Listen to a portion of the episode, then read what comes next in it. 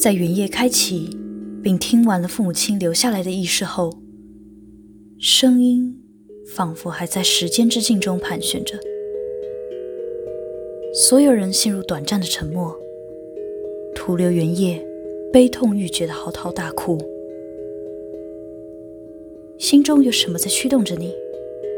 仿佛就像是你该做的那样。无意识地走上前，拍了拍他的肩膀，给予他鼓励和安慰，让原夜知道他并不孤单。其实你也不晓得为什么就走到他面前了。隐隐约约，你觉得这一切好像似曾相识，好像做过同样的事情，但记忆就像被抹除了一样，一闪即逝。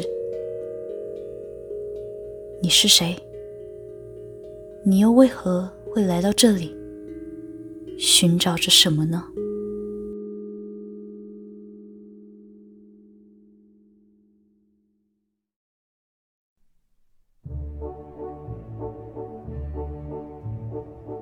给我一段时光，赠你一许温柔。本节目以不朽的作品，想把余生的温柔都给你，为改变发想。抛开所有，沉浸在音乐之间，忘掉烦恼，成为故事中的主角。我是城主兼主持人暮雪，欢迎来到温柔城的晚宴。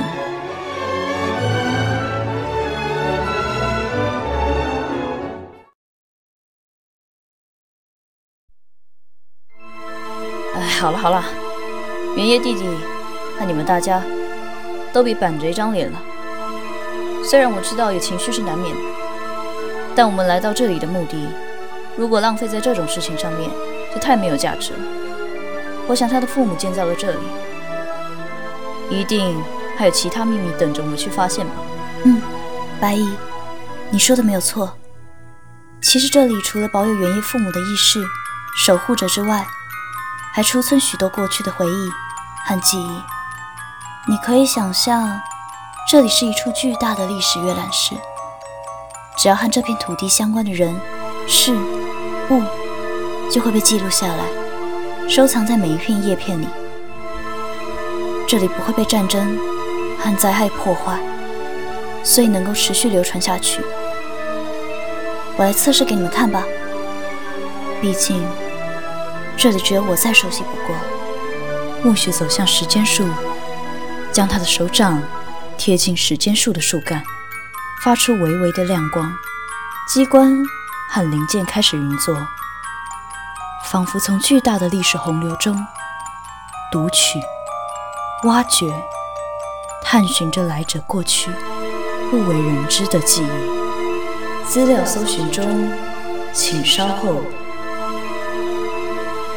即将完成，验证身份为温柔城城主暮雪。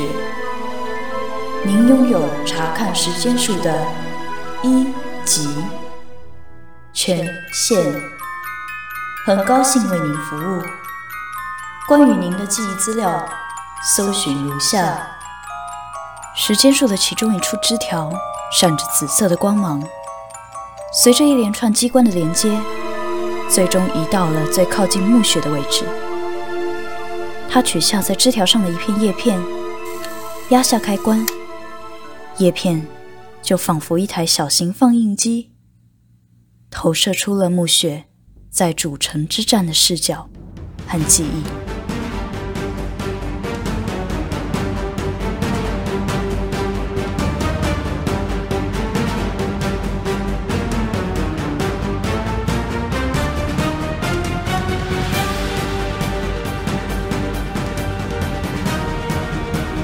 独自一人面对大大小小战略会议，在对手的话语间周旋，想办法找到突破口，安抚百姓的情绪和规划避难。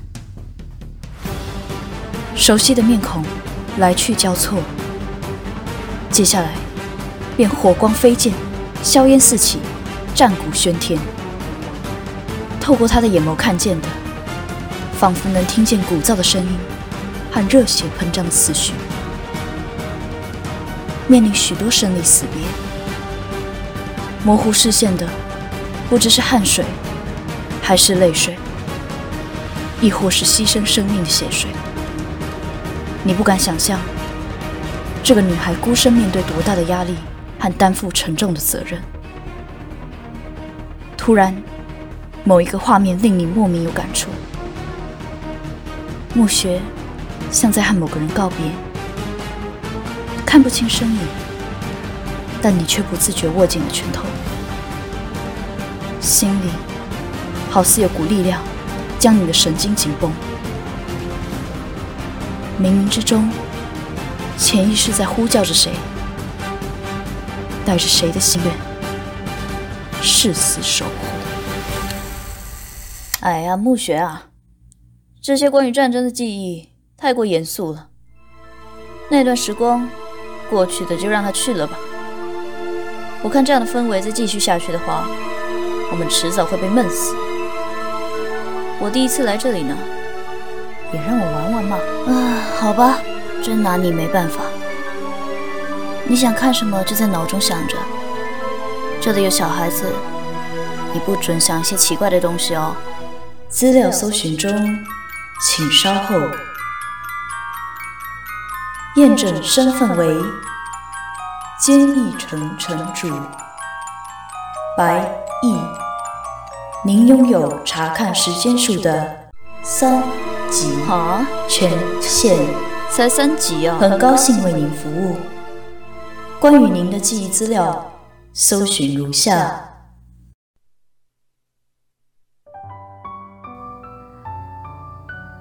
白毅出现的画面是他和暮雪如何相识，到变成好朋友，最后成了一起并肩的伙伴。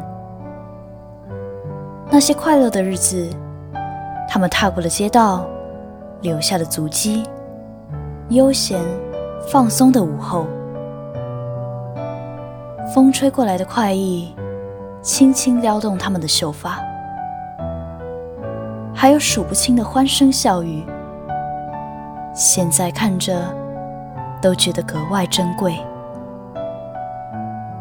刚刚纠结的情绪，仿佛也随着画面。去到了那处遥远的地方。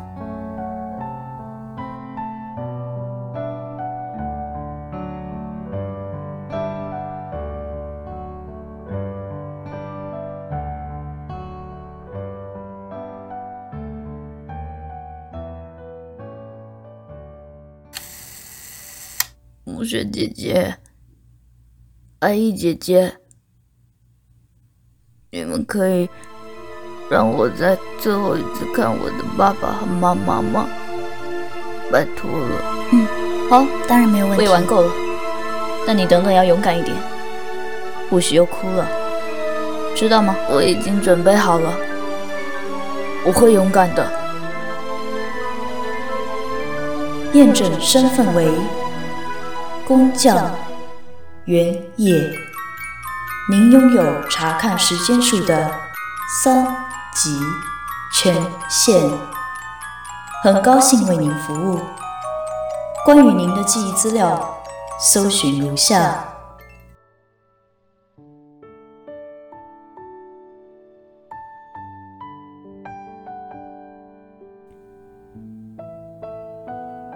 咕咕坠地的小婴儿，出生在幸福的家庭，渐渐成长，原本一切。都是那么美好，直到从低视角仰望那两个身影，紧抓着裙角的小手，在母亲的耳语和拥抱后，依依不舍地松开揉皱的希望，然后看着他们慢慢消失在刺眼泛白的门后，懵懵懂懂的他。没有追上去，坚守在原地，那个名为家的地方，相信他们会回来的承诺。现在，我知道他们一定有离开的苦衷，所以，我会像白衣姐姐一样坚强勇敢，带着他们的愿望继续活下去。嗯，这就对了。与其一直烦恼，不如打起精神去创造更有价值的事。你说对吗？哎，对了，每个人都尝试过，您还没有体验到，有点可惜耶。不然这样吧，既然他也来了，暮雪，不如我们也让他试一次，如何？嗯，你愿意吗？不愿意的话也不用勉强，没关系。您应该只会有来温柔醇厚短暂的片段而已。不会有私密的部分，这点你可以放心。你考虑了几分钟，不试白不试。下一次能再见，也有可能再也不见，就不知道会是什么时候了。你还是决定尝试一下这个伟大的发明。于是按照和其他人一样的步骤，将手掌贴近树干。资料搜寻中，请稍后。即将完成。验证身份为访客。您拥有查看时间数的五级权限。很高兴为您服务。奇怪，怎么会出现杂讯？出现未知讯号。重。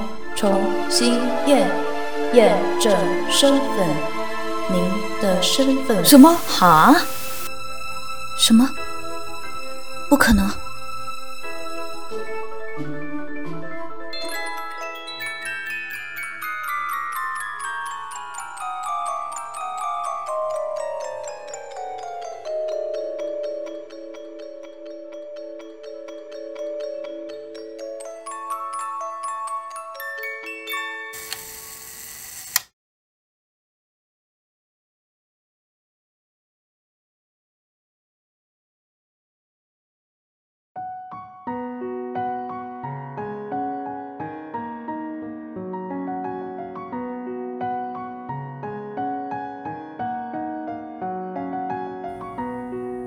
你喜欢现在的你吗？你是不是也曾经在大雨滂沱的夜里回顾从前的自己？是哪一次的背叛让你学会了防御，学会做什么事都告诫自己不要陷得那么深？是哪一次的排挤让你学会了独立，学会一个人面对这个庞大残酷的世界？还有很多的瞬间，选择在四下无人的地方，悄悄学会自己抱紧自己。渐渐开始遗忘那奋不顾身的种种，失去的太多，变得不再期待，学会保护自己，却丢失了勇气。所有体验人生的机会变得麻木，感官没了知觉，不想感受，也无法感受。想起以前天花乱坠的快乐和单纯的自己，都会想自己是怎么变成如今的模样的呢？每天的你，带着明亮的表情走进人群，所有人都觉得你过得很好，在别人的眼里，你不曾承载悲伤。但没有人知道的是，其实你一点也不酷，也不果敢，只是习惯自己看起来雨过天晴。你肆意的笑着，慢慢的发现忘了自己是不是真正的快乐。你没办法交出自己的悲伤，所以只能让自己看起来足够快乐。过去那些容光焕发的样子，为你的生涯增添了很多光彩，但同时却也成了禁锢你的枷锁。别人对你怀抱着期待，甚至自己也认为应该要是这样完美的，必须什么事都要做得很好。当有了负面的情绪，只想包裹藏起来。想要永远在别人心目中都是美好的，但是亲爱的，悲伤并不会随着时间消失。倘若你没有试着疗愈，它只会根深蒂固的在你的皮肤下痛着。那时我问自己，哪一个才是真正的我呢？我竟回答不出来。终于明白，唯有拾起自己掉落的羽毛，去捡起那些伤痛的曾经，才能再次飞翔。去接受悲伤在生命中的必要。我们都讨厌遇上困难，讨厌难关。当这些难题摆在我们面前，我们依然会问着：为什么是我？我们对于不好的事情，总是会像面对病毒那样，迫不及待地想划清界限，急切地说与自己无关。但怎么可能与自己无关呢？不如就把受伤当成长，把努力当作勇敢，至少所有的一切。都值得经历，在还能疯癫的时候，尽情去感受。生命的价值在于起伏跌宕，不是吗？每个样子都是自己，因为不同的事件和生命历练而成就了自己。所有的过去都印证着今日，都是必经之路。所以，悲伤又如何？被伤害又如何？好的，坏的。都是同一个自己。如果这个世界连自己都不能好好爱自己的话，又有谁能真真切切正视真正的你呢？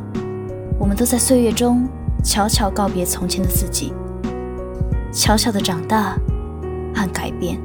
无论你是谁，都必须经历一段这样的过程，褪下青春的影子，长成大人的轮廓。我们都在狂风暴雨中长大。和过去的自己告别，再认识全新的自己；和不够好的自己道别，再和更好的自己说声你好。余生那么长，我们要学着好好善待这个陪我们走过一辈子的自己。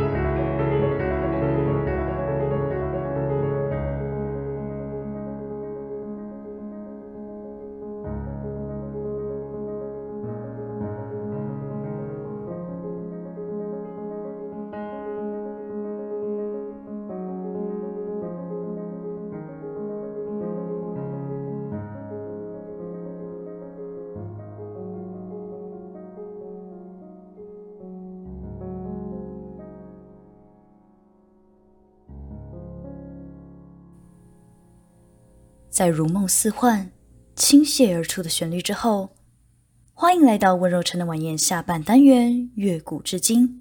我是主持人暮雪。刚刚听到的乐曲来自十九世纪浪漫主义音乐的代表人物，波兰作曲和钢琴家肖邦的《幻想即兴曲》作品第六十六。